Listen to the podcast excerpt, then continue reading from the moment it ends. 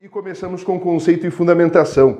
Pessoal, olha só, os direitos humanos podem ser definidos como um conjunto de bens existenciais para a existência do gênero humano. E aqui nós temos a compreensão de que esses bens eles estão associados então à questão da condição humana. E aí tem uma frasezinha do Cansado Trindade, não sei se você já ouviu falar nesse autor. Cansado Trindade, ele é um dos principais juristas brasileiros aqui na área de direito inter... internacional, na área de direitos humanos.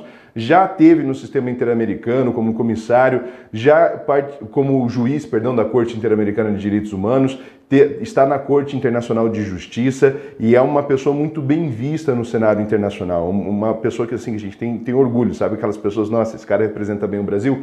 Então ele afirma sobre a importância dos direitos humanos é, serem voltados à proteção das pessoas vulneráveis. Então já tem um aspecto aqui de proteção àqueles que estão vulneráveis, porque aqueles que já conseguiram é, garantir um determinado patamar existencial, não que não tenham direitos humanos, é claro que tem, mas a ênfase ênfase é justamente na vulnerabilidade. Aqueles que estão em, em, em, situação migratória, aqueles que estão privados de liberdade, aqueles que estão em pobreza, aqueles que estão é, mais vulneráveis a doenças, aqueles que são vítimas de violações, né, como por exemplo violação sexual, violência doméstica. Esses são os que os direitos humanos tratam aqui. Por isso que vez ou outra gera polêmica e é polêmica mesmo a, a, disciplina nesse sentido. Então, a referência do cansado Trindade, porque eu já vi cair exatamente essa afirmação do cansado Trindade num prefácio que ele fez em um dos livros da Flávia Piovesanda e a pessoa, né, quem estava fazendo a prova, tinha que discernir em relação a esses critérios. Então existe uma propensão, um direcionamento para que os direitos humanos sirvam à proteção daqueles que estão mais vulneráveis. Essa é a ideia que eu gostaria de consolidar aqui junto com essas definições do, dos conceitos que eu trouxe. Quando a gente fala sobre fundamentação, onde que nós encontramos essa ideia dos direitos humanos? Lá na Declaração Universal de Direitos Humanos. E aí, pessoal, eu não coloquei no materialzinho, mas lá no primeiro parágrafo do preâmbulo da Declaração Universal de Direitos Humanos, nós temos uma afirmação muito importante, que a dignidade da pessoa humana, a existência digna, ela antecede os estados, antecede o direito dos estados, porque ela é inerente à condição humana. É essa expressão que aparece lá no primeiro parágrafo do preâmbulo da, da Declaração Universal de Direitos Humanos. Então, quando se afirma que é, a, a dignidade é inerente à condição humana, quer dizer, olha, por lei, essa dignidade não pode ser privada. Essa dignidade independe do reconhecimento é, a partir das legislações dos estados. Essa é uma afirmação muito própria aqui de uma corrente do direito chamada pós-positivista. Essa parte não vai cair na sua prova, essa referência da teórica pós-positivista, eu só estou te explicando a fundamentação. A fundamentação, então, ela parte da própria condição de ser humano. Isso sim está no edital ali, isso sim você precisa revisar aqui comigo, tá bom? Coloquei alguns artigos da Declaração Universal só para a gente fechar essa ideia da fundamentação. Olha só, artigo 1 Todos os seres humanos nascem livres e iguais em dignidade e direitos são dotados de razão e consciência e devem agir em relação uns aos outros com espírito de fraternidade. Olha que interessante, então, a gente tem liberdade, igualdade e fraternidade, que é o lema lá da Revolução Francesa. Lembra que tem, teve essa etapa ali, né, a partir de 1789 até 1799, houve o processo revolucionário francês, o lema era liberdade, igualdade e fraternidade, e a declaração ela é legatária, ela herda essa concepção da Revolução Francesa e acrescenta aqui a, a condição de dignidade. Então, a, o ser humano nasce com direito à dignidade, nasce com direito a ter direitos humanos nesse caso aqui, beleza? Então essa parte do fundamento, a condição humana, para repisar bem o nosso item de edital. E artigo 2 só para arrematar, todo ser humano tem capacidade de gozar os direitos e as liberdades estabelecidos nessa declaração, sem distinção de qualquer espécie, seja de raça, cor, sexo, língua, religião, opinião política ou de natureza, uh, ou de outra natureza, origem nacional ou social, riqueza, nascimento ou qualquer outra condição. E o parágrafo segundo não será também feita nenhuma distinção fundada na condição política, jurídica internacional do país ou território a que pertença uma pessoa, quer se trate de um território independente, sob tutela, sem governo próprio, quer sujeito a qualquer outra limitação de soberania. Então, independe das instituições, independe da vinculação. Eu fiz questão de ler o artigo 2 justamente para mostrar, olha, o fundamento é a condição de ser humano, não é de onde ele vem, não é de onde ele vai, não é a soberania do país da, que reconhece a nacionalidade dele, nem se um país reconhece a nacionalidade dele, porque existem inclusive os apátridas, né, ou eimátulos, que são aqueles que não têm nacionalidade, não têm um vínculo jurídico político, mas ainda assim possuem dignidade, beleza? Então o fundamento da dignidade, o fundamento dos direitos humanos é a condição humana. E eu fiz uma listinha aqui para a gente poder fazer a revisão das principais características dos direitos humanos. Então, eles são irrenunciáveis. O que, que, quer dizer isso, pessoal? A irrenunciabilidade quer dizer que não importa, você pode fazer uma declaração em cartório, fazer o reconhecimento da firma por escritura pública e esse ato não vai ser válido. Não tem como dizer o seguinte: olha, não quero mais ser titular de dignidade da pessoa humana, não quero mais ser titular do direito de propriedade, não quero mais ser titular do direito à liberdade de expressão você não tem como renunciar ao direito em si. Você tem como doar teus bens, você tem como vender um objeto, mas o direito de ser titular do direito de propriedade você não consegue. Você pode ficar em silêncio, você não precisa dar palpite sobre tudo, mas você renunciar ao direito à liberdade de expressão você não consegue. Você tem o direito à liberdade de religião, mas se você não quiser praticar uma religião ou se declarar, por exemplo, como ateu, você não é obrigado a exercer esse direito, mas você continua sendo eh, titular do direito de liberdade religiosa. Ou você tem uma religião que quer mudar, você pode não mudar mas você tem a liberdade para mudar caso queira. Então, a irrenunciabilidade tem a ver com a titularidade do direito humano em si, tá? Não com o objeto relacionado com o direito propriamente dito. Eles são inalienáveis. Inalienável é aquilo que não pode ficar à disposição do alheio, tá? Por isso, inaliena. Inaliena, então eu não consigo transformar aquilo que é meu a favor do outro. Então eu não posso vender o meu direito a tal coisa. O meu direito eu não, não vendo. Ah, Lucas, mas e se eu fizer um livro, por exemplo, e eu ceder os meus direitos autorais para uma editora, né? Isso não, eu não estou vendendo. Você está vendendo os direitos autorais do livro, não a tua titularidade dos direitos autorais. Então é a mesma lógica que a gente viu ali no item anterior. Eles também são imprescritíveis. Aquilo que é imprescritível, pessoal, é aquilo que não se desgasta com o tempo. Então eu posso usar que não gasta. Posso dar várias opiniões, e mesmo depois de eu ter dado opinião sobre tudo, opinião que fazia sentido, opinião que não fazia sentido, falei besteira, falei coisa acertada, dei palpite até onde não devia, ainda assim eu continuo sendo titular do meu direito de liberdade de expressão aqui. Eu não desgasto com o passar do tempo, né? Então, se eu pegar, por exemplo, a dignidade de uma pessoa de 5 anos e for analisar essa dignidade dela daqui a 95 anos, ela terá, será titular ainda do mesmo direito à dignidade nesse caso. Ela não vai ter desgastado o seu direito com o tempo. Isso que é imprescritibilidade. Também eles são intransmissíveis. Essa intransmissibilidade aqui nesse caso quer dizer que eles não podem, a gente não pode fazer a seguinte disposição no testamento: deixo para minha filha meu direito de petição, tá? Direito de petição é um direito natural, né? um direito fundamental. É, não posso, essa disposição não é possível, porque é, os direitos fundamentais são intransmissíveis em relação à sua titularidade. Você vai deixar os bens, mas não a titularidade do direito. Depois eles são interdependentes e complementares. Aqui tem algo bem específico. Deixa eu ah, organizar aqui o quadro, que é o seguinte: essas características elas são bem importantes porque elas aparecem nos documentos de direitos humanos, tá? Então vamos lá, a gente vai revisar aqui, ó, primeira e segunda dimensão dos direitos fundamentais, tá? Na primeira dimensão eu tenho o direito à vida, na segunda dimensão eu tenho o direito à saúde. Aqui a gente tem ali por volta do século XVIII e aqui a gente tem algo por volta do, eu vou colocar no século XX para não te dar confusão, tá?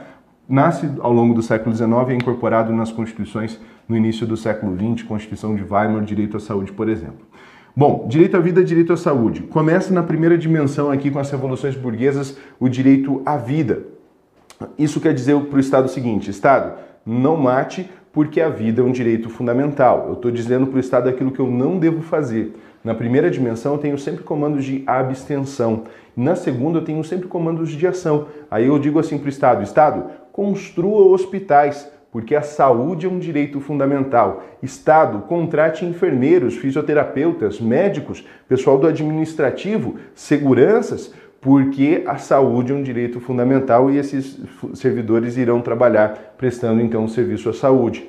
Veja, muda a configuração da Constituição, né? Então, com o passar do tempo, a gente percebe o seguinte: não adianta falar para o Estado apenas não mate porque pode ser que a pessoa esteja precisando de remédio. O Estado não matar não vai ser suficiente. É preciso que o Estado preste suporte, preste assistência, né? assista aquele que está precisando do tratamento. Então eu complemento o direito à vida com a previsão do direito à saúde. E aqui nasce a complementariedade dos direitos fundamentais ou dos direitos humanos. Então, essa ideia de complemento é que, ao, com o passar da história, a gente vai sempre acrescentando algo a mais. Olha só como isso encaixa, inclusive, aqui na terceira dimensão, que ela se situa meio ambiente, que ela se situa já na metade do século XX também, né? a titularidade aqui dos direitos difusos e coletivos.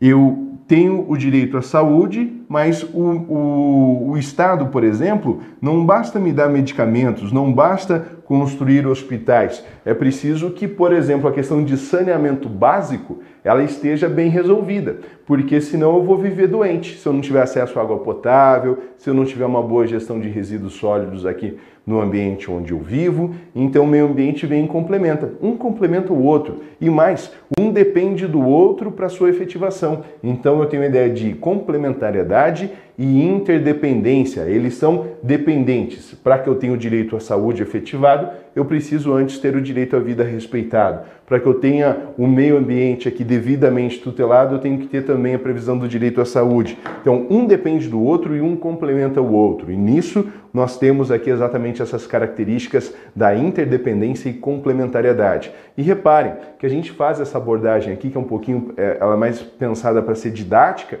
mas eles também são indivisíveis, que é outro adjetivo importante aqui dos direitos humanos. Não tem como eu pensar, olha, aqui a gente só vai tutelar o direito à vida, aqui a gente só vai tutelar o direito à saúde e não à vida. Não tem como eu pensar isso de forma isolada mais. Eu preciso que todos incidam a um só tempo para que todos possam efetivamente funcionar, beleza? E depois eles são históricos aqui, já quase na nossa última característica dos direitos fundamentais. Essa parte da historicidade, a melhor frasezinha, eu sempre falo ela, é do Norberto Bobbio. O, Nor o Bobbio foi um grande jurista italiano, ele diz o seguinte: os direitos não nascem todos de uma vez e nem de uma vez por todas, tá? Os direitos não nascem todos de uma vez e nem de uma vez por todas. Eles são históricos, eles são dinâmicos, então eles são resultados dos anseios, das necessidades de um povo em uma determinada época. Se esses anseios deixam de existir, deixam de ser relevantes posteriormente, então eles deixam de existir como direitos fundamentais. É aquela história, você está com fome, a tua prioridade vai ser comer, então o direito fundamental vai ser alimentação. Se você está com medo que o Estado te mate, então uma preocupação tua vai ser que o direito à vida seja reconhecido. Então isso é incorporado. É claro que algumas, alguns direitos fundamentais a gente não tem nem como pensar uma organização sem eles, né? Mas historicamente é possível, né? Pode haver contingências na história, a gente não controla o dia de amanhã, então essa, essas situações podem sofrer é, mudanças de acordo com as vicissitudes históricas. E aí, por fim, pessoal, eu coloquei aqui que eles são relativos, tá bom? Relativos no seguinte sentido: tem que cravar. Eu vou trabalhar com dois cenários aqui com vocês. Primeiro, vocês vão trabalhar com a hipótese mais simples, mais fácil e é a tendência em boa parte das bancas do Brasil, que afirmar os direitos fundamentais são relativos. Os direitos e garantias fundamentais são relativos. Está assim na jurisprudência do STF, é assim que boa parte das bancas cobram, mas eu quero trabalhar contigo também um cenário 2 um cenário onde a banca seja um pouquinho mais precisa e mais exigente. Então, via de regra, se só tiver uma alternativa dizendo assim, olha, os direitos, os direitos e garantias fundamentais são absolutos, você marca que você vai considerar isso como errado. Se tiver uma outra alternativa dizendo assim, ó, os direitos e garantias fundamentais são relativos, ponto, e parar nisso, você vai marcar essa aqui e passar para a próxima questão, tá bom? Agora, veja só, vou te preparar para o cenário 2. Se estiver afirmando assim, ó, via de regra, os direitos e garantias fundamentais são relativos. Contudo, existem garantias que não podem sofrer relativizações. Opa, ficou um pouco mais qualificada a afirmação, ficou um pouquinho mais precisa aqui a alternativa. Essa alternativa está mais certa do que as anteriores que eu falei para vocês. Por quê? Algumas garantias elas têm uma natureza que não podem sofrer flexões, como por exemplo a vedação à tortura, artigo 5 inciso 3 Tá? No Brasil, a gente não admite qualquer tipo de relativização. Não tem como a gente, por exemplo, fazer um diazinho de apartheid no Brasil. A gente não tem como fazer assim, olha, a gente vai fazer uma, um dia só de tráfico de pessoas. E não tem como. Percebe? Então essas vedações, elas são absolutas. Só que via de regra na jurisprudência e nas bancas eles cobram de forma bem genérica, não entram nesses detalhes. Por isso que eu te preparei para cenário 1 e para cenário 2. Cenário 1, você vai falar que são relativas se fizer a afirmação genérica. E se tiver uma especificidade, se falar sobre escravidão, se falar sobre a vedação à tortura, tráfico de pessoas, isso não admite relativizações. Então, nesse caso, vai pela alternativa mais completa. Mas o que eu espero, se cair, vai cair o cenário 1 para você, tá bom? Vamos lá para a próxima. Pessoal, agora a gente tem uma parte maior de textos aqui. É, e eu quero Aí, acertei os botõezinhos agora. Eu quero, eu quero mostrar para vocês algumas decisões do STF sobre a questão de responsabilidade e tal. Também trouxe decisões um pouquinho mais recentes. Os tópicos, eles remetem a essas decisões jurisprudenciais. Então é importante que a gente tenha a dimensão de como que é tratado isso no âmbito do direito e por isso eu optei por trabalhar com essas decisões do próprio Supremo Tribunal Federal, beleza? Então vamos lá, vamos aqui ao nosso ao nosso texto. Decisões do STF que afetam aqui a ideia de direitos humanos e responsabilidade do Estado. Tá? Então, eu não vou ficar fazendo a leitura de todos os, os elementos aqui, mas nós temos o seguinte: situação de erro judiciário aqui. Olha, se você quiser acompanhar comigo e destacar junto, Vamos lá que vai ficar mais fácil, senão você vai ver esse monte de texto aqui, deve ter que ler tudo de novo, não vai dar para fazer aquela última revisão, ainda que eu imagino que você esteja se programando ali depois que acabar aqui a revisão do Focus, tá? Se trata então de erro judiciário, essa expressãozinha é importante para você destacar. Houve decretação de prisão provisória, só que foi reconhecido excesso de prazo na prisão provisória, demorou aqui para tomarem uma decisão. E pior, ao final de tudo, teve negativa de autoria. Então, foi decretada a, previsão, a prisão provisória, houve negativa de autoria, e, ou seja, a pessoa não foi responsabilizada e isso gerou o dever de indenizar. Tá? Então, porque houve excesso de prazo em prisão provisória, o, o Estado brasileiro foi condenado a indenizar aquele que ficou preso preventivamente por, com excesso de prazo em virtude aqui dos danos morais que ele suportou. Esse é um tipo de responsabilização, tá? Responsabilidade civil do Estado nesses termos. Na sequência aqui a gente tem mais uma decisão, é um agravo regimental. Esse aqui é o nome do recurso, não é tão importante assim. Mas reparem aqui, ó, prisão ilegal. Prisão ilegal gerou os danos morais. Então, olha só a historinha, a partir do item número 1 um aqui. O Tribunal de Justiça concluiu, com base nos fatos e nas provas dos autos, que foram demonstrados na origem os pressupostos necessários à configuração da responsabilidade extracontratual do Estado, haja vista a ilegalidade da prisão a que foi submetido o agravado. Então, a prisão ilegal, ela pode também gerar a indenização aqui em virtude da violação dos direitos humanos pertinentes mais uma decisãozinha aqui, ó, recurso extraordinário, tá? Violação de direitos fundamentais causadora de danos pessoais a detentos em estabelecimentos carcerários. Então, quem teve os direitos violados aqui foram os detentos.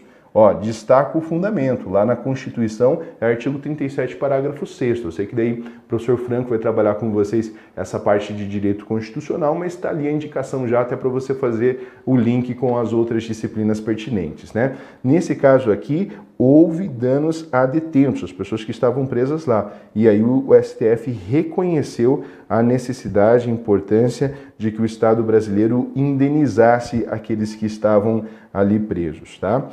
É, a garantia mínima de segurança pessoal, física e psíquica dos detentos constitui dever estatal que possui amplo lastro, não apenas no ordenamento nacional, mas inclusive aqui na parte internacional, na parte de direitos humanos. E aí destaca o valor, a indenização de mil reais por detento que ficou submetido a cumprimento de pena em condições incompatíveis com a dignidade da pessoa humana, beleza? Então, se não tem condições de manter integridade física, se não tem condições de um cumprimento mínimo ali, de existência digna mínima dentro do espaço de privação de liberdade, isso também enseja a responsabilização do Estado nos termos e na compreensão do STF, conforme eu apresentei ali para vocês, tá? Então, eu só quero mostrar, né, essa decisão de 2017, ela não é nova, mas também não é muito antiga, então ainda pode ser pauta aqui para os concursos. Pessoal, na próxima, no próximo item que eu separei aqui para nossa revisão, tem a parte das garantias judiciais e direitos pré-processuais. E aqui talvez tenha até alguma sobreposição ali com outras disciplinas, com outros tópicos do edital. Então eu vou fazer uma, um apanhado bem mais dinâmico aqui para a gente poder direcionar outras reflexões mais próprias da nossa disciplina, tá? Então vamos lá. Artigo 5 só incisos do artigo 5 da Constituição. Ninguém será submetido à tortura nem a tratamento desumano ou degradante. Veja, ninguém. Então não dá para fazer assim, olha, em caso de crime hediondo, olha, esse aqui foi, ele é pedófilo, não dá para fazer uma meia hora de trocação de soco, assim, ó, eu e ele, não dá, não dá, ninguém será. Então você não vai conseguir uma ordem judicial dizendo, olha, dá para aqui dá para quebrar um braço dele, pode quebrar. Então, essa decisão judicial não vai ser formalizada. Não tem nada que permita institucionalmente, formalmente, a aplicação de um protocolo de tortura de forma legítima. Olha, deixa esse aqui privado de sono. Olha, deixa esse aqui na cela escura. Deixa esse aqui na cela clara. Isso não vai acontecer. Isso não vai acontecer porque todas essas são formas de tortura e ninguém será submetido. Não importa quão execrável seja o ser humano que você queira torturar, ele ainda é ser humano e o fundamento dos direitos humanos é a condição humana. Então, enquanto ele continuar ser ser humano, é, dentro dessa concepção jurídica, ele não vai poder ser privado desses direitos e aqui a ninguém não comporta exceções, beleza? Na sequência, nós temos aqui o tribunal, o juízo de exceção, que também é vedado. O que, que é isso? Não dá para a gente criar uh, um tribunal depois que o crime foi cometido. Né? Então, um juiz não é tipo assim: olha, você vou te nomear juiz para você julgar esse cara. Você não está atiçando o cachorro. Né? A ideia é justamente que a autoridade constituída, ela seja constituída anteriormente ao, acontecimento dos fatos. Né? O órgão judicial, o juízo, ele deve estar constituído anteriormente aqui ao acontecimento dos fatos para que não configure essa hipótese do juízo de exceção. O caso mais é, particular, talvez que eu, que eu, me recorde assim, seja o do Eichmann, né? O Eichmann ele era responsável pela logística dos trens nazistas, foge para a Argentina depois ali na, da Segunda Guerra Mundial, Israel constitui Estado, constitui serviço secreto, sequestra o Eichmann sem autorização do governo argentino, leva para Israel, que era um país que nem existia à época dos fatos, cria um tribunal e julga o Eichmann. É claro que ele foi condenado à morte nessas circunstâncias aqui, porque houve a questão do, do tribunal ou juízo de exceção, que é aquele tribunal criado depois do crime. Isso não pode acontecer, tá? É proibido pela Constituição. Tem aqui, tem o artigo 5 inciso 53 também. Depois, não há crime sem lei anterior que o defina, nem pena sem prévia combinação legal. Então não dá para ter crime sem lei. Isso daqui é a legalidade estrita do direito penal. Por que, Lucas? Por que essa importância da lei? Não dá para criar um crime por decreto, essa que é a preocupação. Não dá para criar um crime por uma, um ato normativo de uma vontade que não seja o próprio parlamento. Lei quer dizer o seguinte, a hora que você lê aqui, ó, lei, no artigo 5º, inciso 39, quer dizer que você não pode ter um crime sem o consentimento dos representantes do povo. É isso. Quando fala em legalidade no sentido estrito, está dizendo não dá para você utilizar uma lei penal, permitir que o Estado puna alguém sem o consentimento dos representantes do povo que estão no parlamento. É ali o espaço privilegiado de representação popular. Tá? Então, a exigência da lei vai nesse sentido, do consentimento dos nossos representantes. E também não dá aqui para ter a pena sem prévia combinação legal, beleza? A lei penal não retroagirá, salvo para beneficiar o réu, então não tem como fazer efeitos pretéritos aqui, a menos que seja para ajudar, né? no caso, uma lei que revogue, outra lei que seja é, incriminadora, aí sim eu consigo a, a fazer os efeitos retroativos, mas via de regra não há retroação. Ah, um detalhezinho, só um plus aqui, sobre o artigo 5 inciso 39, se eu tiver um tipo penal previsto em um tratado internacional, o tratado é ratificado por decreto. não é lei. E nesse caso eu não posso aplicar diretamente no direito nacional um tipo penal previsto em tratado que foi ratificado na forma de decreto legislativo e depois na forma de decreto presidencial. Tá? Só um, uma decisão do STF de 2000, do, do STJ de 2019 que tratou a respeito dessa questão da legalidade para complementar nossa revisão aqui. Depois, na sequência, nós temos a questão da individualização da pena. Né? A lei regulará a individualização da pena e poderá adotar, entre outras. Veja, entre outras, esse rol aqui que aparece no inciso 46, ele é, ele é exemplificativo. Ele pode ser ampliado pela legislação infraconstitucional. Então, tem privação de liberdade ou restrição da liberdade, perda de bens, multa, prestação social alternativa, suspensão ou interdição de direitos. Mas o brasileiro é um povo criativo. Vocês sabem, nós sabemos que nós somos bem criativos. E aí o Poder Constituinte falou: olha, não posso deixar brasileiro muito solto, porque aqui é a terra do sushi frito, né? Então a gente tem que fazer algo que limite um pouquinho a criatividade das pessoas. E aí o Constituinte veio no 47 e complementou: olha, apesar do inciso 46 permitir a criação de outras penas, essas outras penas não podem ser de morte salvo nas hipóteses de guerra declarada, aí você tem o Código Penal Militar, com as penas previstas né, por fuzilamento e todo o trato específico daquela questão, mas somente em relação aos eventos, aos fatos que ocorreram durante um período de guerra declarada. Tá? Fora disso, não é possível aplicar a pena de morte no Brasil. Caráter perpétuo, trabalhos forçados, banimento e também de natureza cruel. Na sequência aqui a gente tem que a pena será cumprida em estabelecimentos distintos, de acordo com a natureza do delito, a idade e o sexo do apenado. Então, em relação a esse inciso, é, o STF, inclusive, decidiu recentemente que as pessoas trans e travestis elas podem escolher se vão cumprir pena em presídio feminino ou se masculino em uma área reservada a, a, a, elas, né? Nesse caso aqui, então, só um complemento a esse inciso 48 que nós temos. Depois, 49, é assegurado aos presos o respeito à integridade física e moral. No 50, as presidiárias serão asseguradas condições para que possam permanecer com seus filhos durante o período de amamentação. Aos 51 e 52 falam aqui sobre extradição. Brasileiro nato nunca é extraditado e naturalizado só se o crime for anterior à naturalização ou se envolver com tráfico de drogas a qualquer tempo, né? Então, brasileiro nato nunca é extraditado e o naturalizado só se for crime comum anterior ou se envolver com tráfico de drogas a qualquer tempo.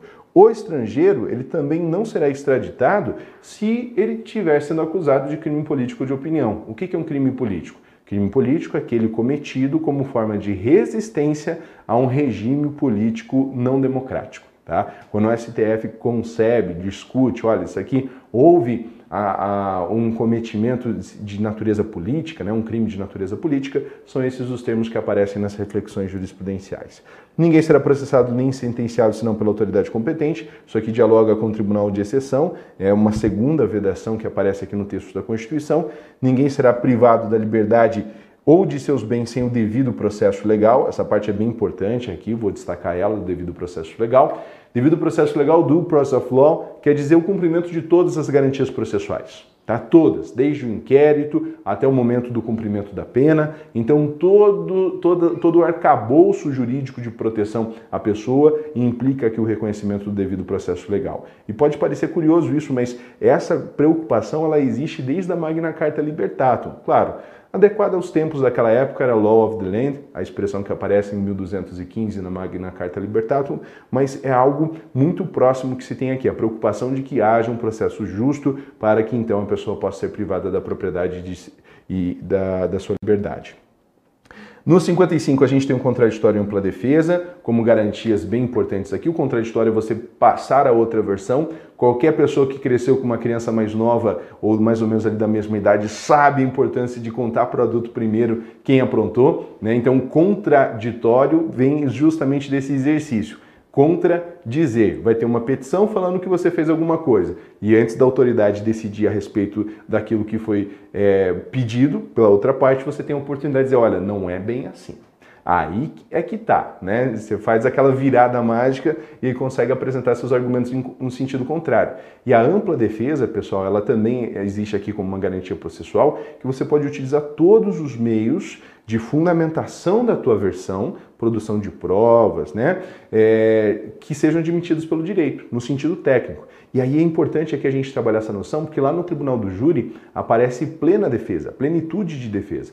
No tribunal do júri eu posso utilizar de meios não jurídicos para o convencimento do, do, conselho de sentença, do, do, dos jurados. Enquanto que aqui na ampla defesa eu tenho que me ater aos meios juridicamente válidos, tá bom? Essa é a diferença entre ampla e plena defesa. Lembrando, né, que também tem decisão da STF, que a legítima defesa da honra não é argumento que pode ser utilizado no tribunal do júri, beleza? Então, exceção, inclusive, a plena defesa.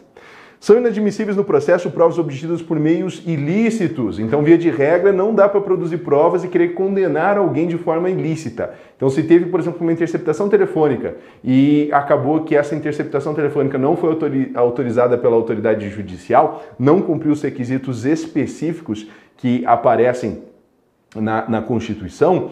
Então, nesse caso, ali no artigo 5 inciso 12 da Constituição, nesse caso, todo, toda investigação que se desenvolva a partir daquele momento, todas as provas obtidas a partir da interceptação telefônica, está tudo nulo. Às vezes, na intenção de pegar o cara, você vai lá e consegue fazer com que ele nunca seja condenado por aquilo que você conseguiu investigar. Então, tem que tomar muito cuidado com isso, tá? Depois, ninguém será considerado culpado até o trânsito julgado de sentença penal condenatória, não segundo grau, deu todo aquele problema de ir vinda na jurisprudência, se manteve a dicção do artigo 5 inciso 57. Aquele que foi civilmente identificado não poderá ter identificação criminal para evitar o estigma, né? Aquela fotinho de você sendo preso, virar como se fosse sócio da cadeia, né? Porque daí tem um documentozinho específico. Então isso tudo não pode acontecer justamente porque causou muitos estigmas sociais anteriormente e daí a Constituição de 88 veio proibir essa prática.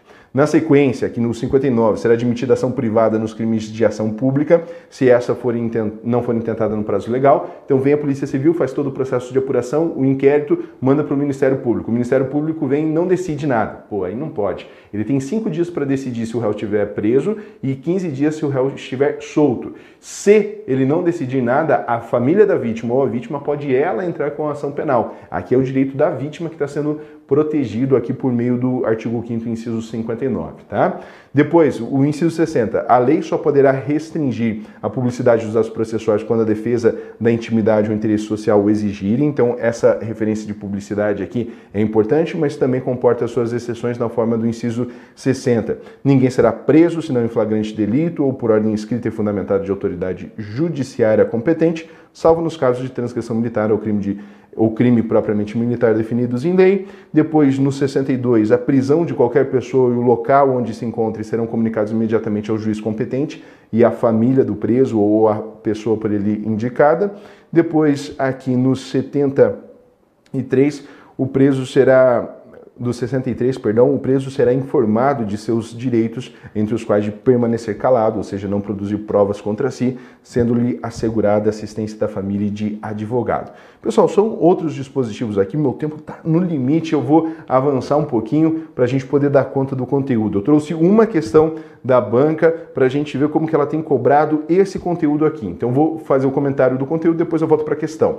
Que é a piramidezinha, né, só para a gente afirmar a hierarquia das normas no direito brasileiro, começa com a Constituição Federal, acrescida dos tratados que são aprovados na forma do artigo 5º, parágrafo 3 Precisa votar nas duas casas do Congresso Nacional em dois turnos, tendo no mínimo adesão de três quintos de, dos membros de cada uma das casas. Então, lá na Câmara do, dos Deputados, por exemplo, 308 votos, né? Três quintos em dois turnos em ambas as casas os tratados que versem sobre direitos humanos, tá? Só os que versam sobre direitos humanos que podem passar por esse rito, e se eles passarem, eles terão hierarquia, atenção, eles terão hierarquia de emenda à Constituição. Eles serão tratados como equiparados à Constituição, nem acima nem abaixo. Passou pelo rito é igual à Constituição Federal. Agora, se o tratado for de direitos humanos e ele não passou por esse procedimento, ele vai ser incorporado na ordem jurídica brasileira como superior às leis, mas inferior à Constituição. Então, ele terá um status de supralegalidade e de infraconstitucionalidade. Aí depois vem um restinho aqui, né? As normas legais, lei ordinária, lei complementar, lei delegada e as infralegais, como decretos e resoluções, beleza? Os demais tratados, aqueles que não versam sobre direitos humanos, estão aqui, ó, em normas infralegais, que são os decretos. Ok? Agora vamos aqui à questão, ver como que a banca cobra isso. Olha, determinado tratado de proteção dos direitos humanos foi assinado pelo Estado brasileiro e a partir desse momento iniciou-se um intenso movimento capitaneado pelas entidades de proteção dos direitos humanos para que fosse incorporado à ordem interna com eficácia jurídica equivalente às emendas constitucionais. Para que isso ocorra, é preciso que seja provado. Então vamos lá. A equivalência é possível, pessoal? A equivalência, nós vimos aqui que ela é possível. Quais são as condições? Essas que estão no artigo 5 parágrafo 3 Você precisa aprovar na Câmara dos Deputados e no Senado Federal em dois turnos, duas vezes, com no mínimo 3 quintos da totalidade dos membros votando favoravelmente, ok? Então nós temos aqui a primeira alternativa. Em cada casa do Congresso Nacional, em dois turnos, pelo voto de três quintos dos respectivos membros. Alternativa A, alternativa correta, é assim que a banca cobra, né? Não é muito difícil, tem que ficar atento ali, não pode baixar a concentração, né, para não errar é, esse tipo de questão, mas é bem possível de se acertar. O outro item que eu separei aqui para nossa revisão sobre Política Nacional de Direitos Humanos, esse daqui é o Programa Nacional de Direitos Humanos, está separado em seis eixos, só fazer a leitura aqui no sentido horário, e aí eu destaco, pessoal, o eixo 4, que fala sobre a segurança pública, tá? Então, bem importante aqui para nossa preparação, vamos direto ao eixo 4. Diretriz 11, democratização e modernização do sistema de segurança pública. Olha, a dica é sempre você associar a expressão ao conteúdo do eixo. Então, tudo que falar de segurança pública aqui, ou de acesso à justiça ou combate à violência, você vai associar a esse eixo orientador. Transparência e participação popular no sistema de segurança pública e justiça criminal. Na 13, prevenção de violência e criminalidade, profissionalização da investigação de atos criminosos. Falou aqui combate à violência, tem violência no título também. 14, combate à violência institucional, com ênfase na erradicação da tortura e na redução da letalidade policial e carcerária.